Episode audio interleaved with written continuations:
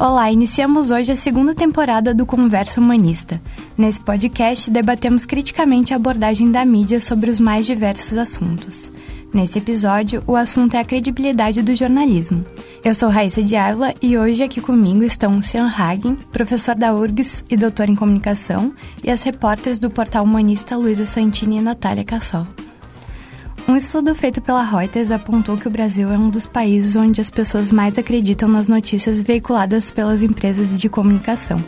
Segundo a pesquisa Digital News Report de 2016, feita pela Universidade de Oxford, na Inglaterra, 60% dos entrevistados confiam nas informações passadas pelos veículos de mídia.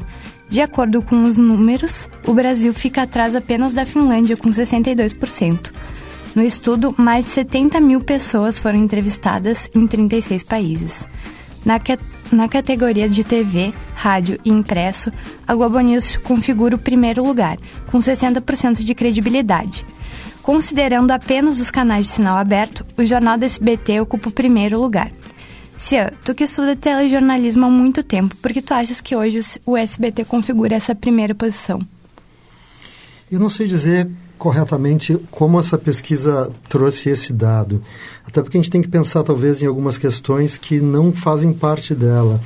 É, o momento político em que essa pesquisa é feita, ou seja, é, como, como se dá esta construção no momento em que a polaridade política acontece entre uh, pessoas e partidos, uh, como as mídias sociais entram neste momento uh, e como se expressa, então, um telejornal que não existe já no SBT desde 2018, que ele foi cancelado. O que, que as pessoas estão consumindo realmente? A gente não sabe dizer aqui. É, estão consumindo fragmentos de informação, fragmentos dessas notícias ou consumiu o jornal como um todo?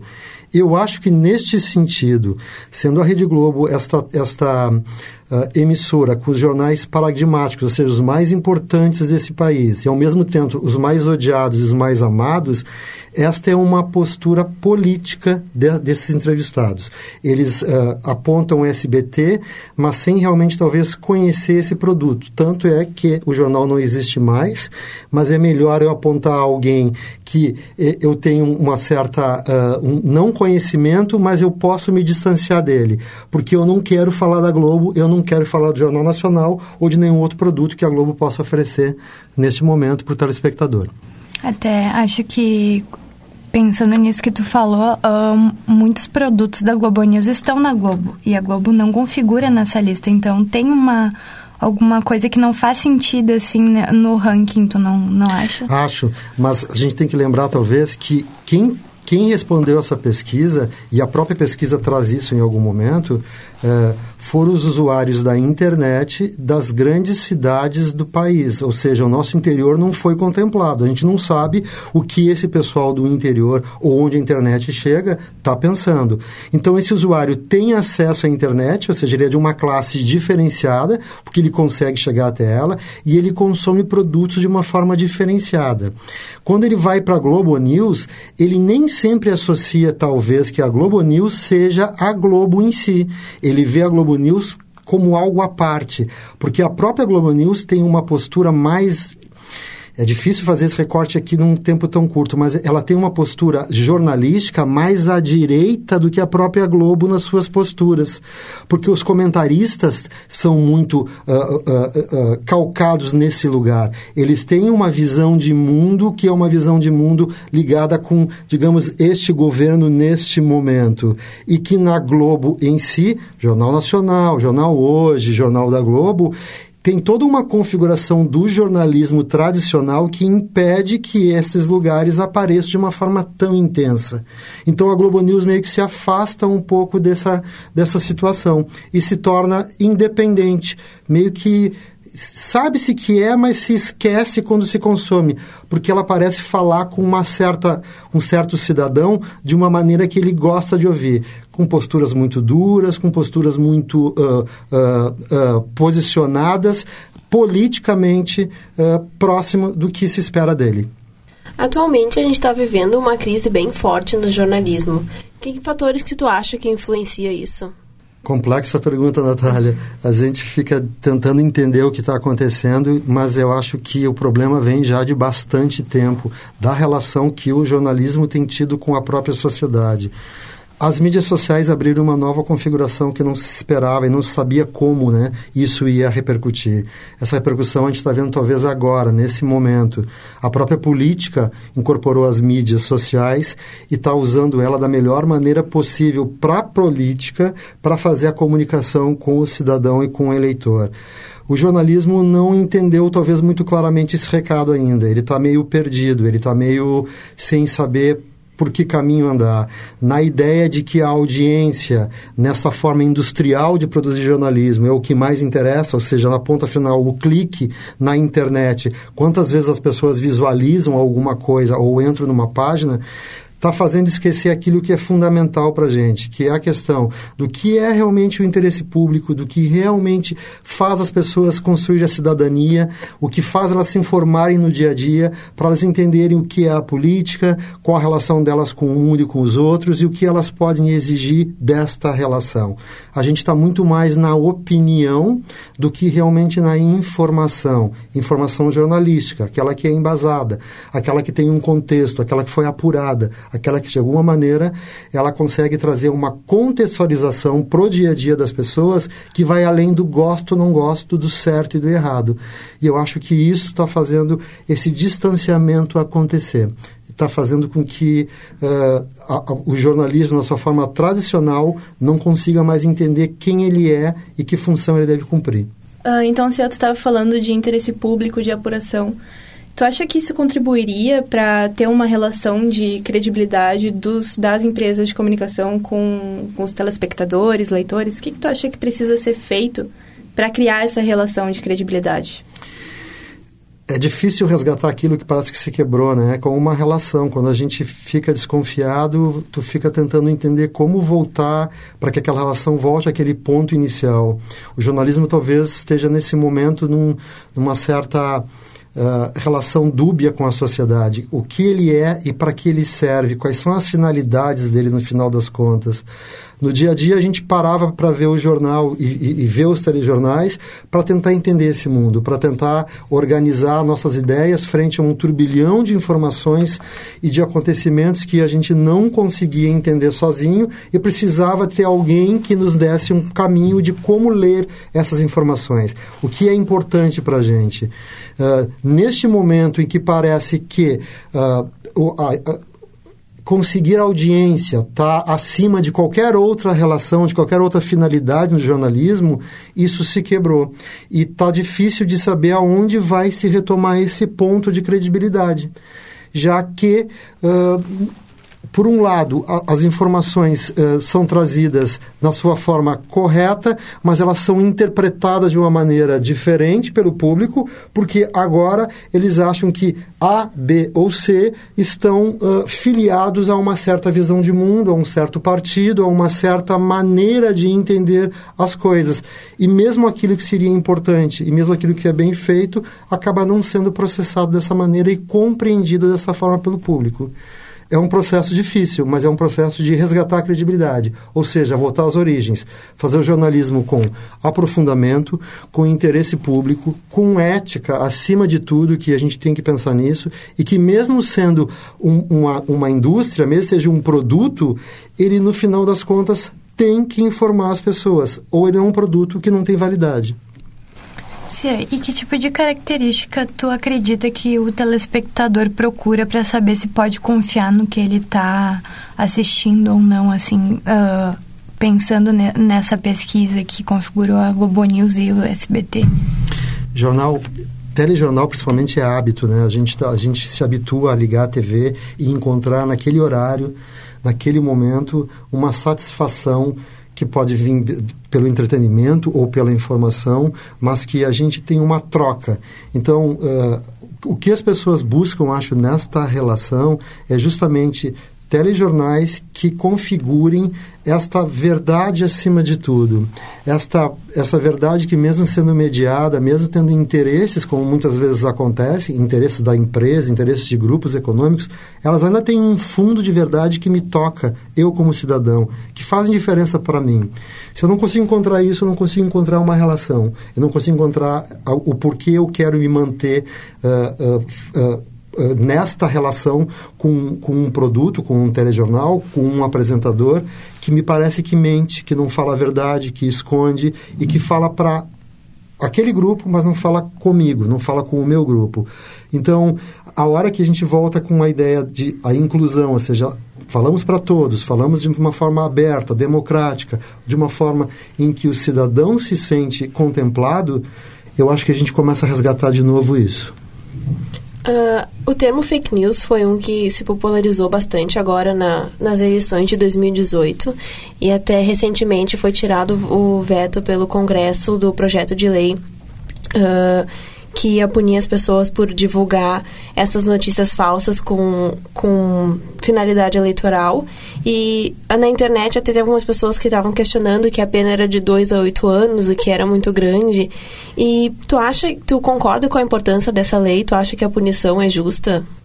É sempre complexo falar em, em, em, punição, né? sempre nesse, nesse o que se falaria de uma forma senso comum como cerceamento. Eu acho que mais do que nunca a gente tem que voltar a pensar em conselhos éticos para o jornalismo, né? Tem que voltar a pensar que o jornalismo é uma instituição importantíssima nessa sociedade e que ele, a importância dele então uh, deveria ser uh, confirmada com essa participação de vários setores em que pudesse dizer quais são os limites. Porque os limites muitas vezes ficam tênues entre o que é a venda, o que é o interesse de um grupo, interesse até de um grupo de jornalistas e o interesse da, da sociedade realmente. As fake news são muito complexas nesse momento, né? A gente conviveu com elas, digamos, desde que o jornalismo é jornalismo. Sempre teve essa fuga narrativa para uma, uma não verdade, para uma verdade inventada, para interesse interesses que, que se desviam e vão criando novas situações.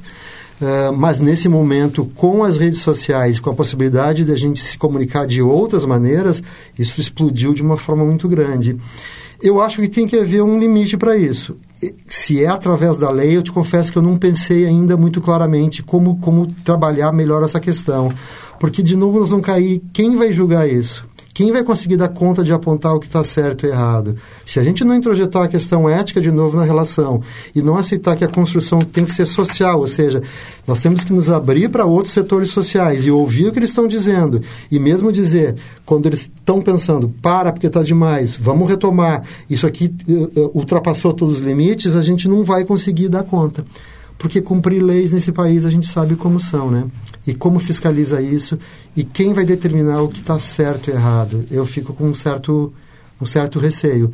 Teria que pensar um pouco mais sobre isso, mas eu acho que ainda a solução seria nos abrir para a sociedade, pensar em conselhos, pensar em conversar mais o que interessa a todos e quais são os limites do jornalismo, já que é uma organização de muito poder social. Bom, e no meio dessa onda de, de fake news, estão surgindo os fact-checkings, né, que pretendem uh, discernir quais informações são reais e quais são falsas.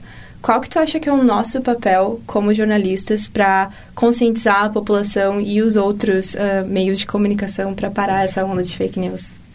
Fazer a nossa parte, que é fazer uma boa apuração e fast-checking é isso. Já faz parte do jornalismo desde que ele é jornalismo, é checar, é ir nas fontes, é perguntar, é cruzar dados, é ver se realmente o que está sendo dito é verdadeiro ou não, ver quais são as pontas que estão desamarradas, que não tem uma, que não tem uma explicação e que não está sendo uh, uh, uh, trabalhado de uma forma mais intensa com o público. É, eu acho que, de novo, eu acho que a gente tem que voltar às raízes, a gente tem que voltar àquilo que é básico no jornalismo. A gente está criando talvez novas terminologias para ações que são antigas do jornalismo, que fazem parte do dia a dia, fazem parte da prática, as finalidades dele. o, o, conferir a informação é o básico. A gente só pode fazer uma boa narrativa jornalística, ou seja, de interesse público, se a gente confere os dados.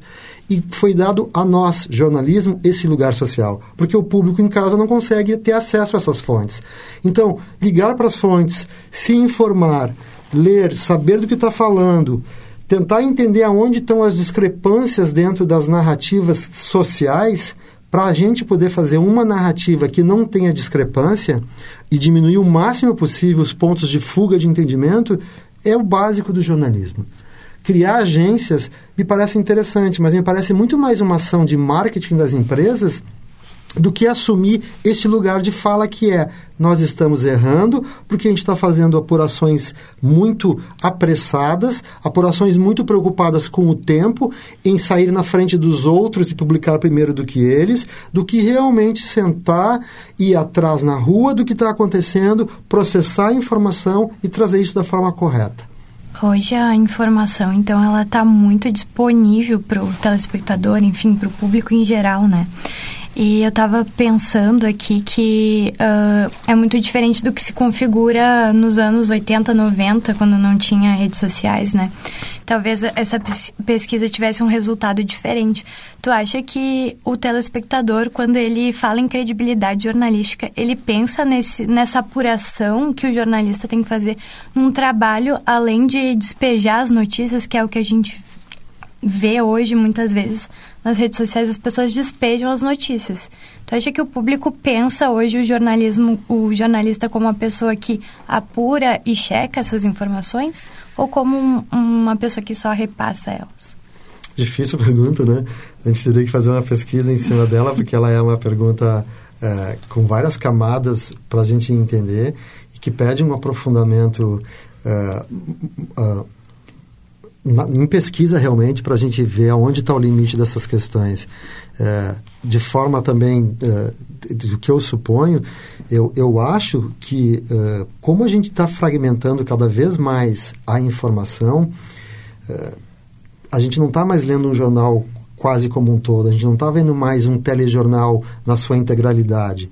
A gente vai e pega um, um, um, um, depoimento, a gente pega uma reportagem, a gente pega uma imagem e a gente repassa isso nas redes sociais para os nossos grupos, amigos, ou seja lá para quem for, sem o contexto, sem este aprofundamento, sem esta apuração maior que a gente estava falando antes. E isso fica completamente descontextualizado e é interpretado de qualquer maneira.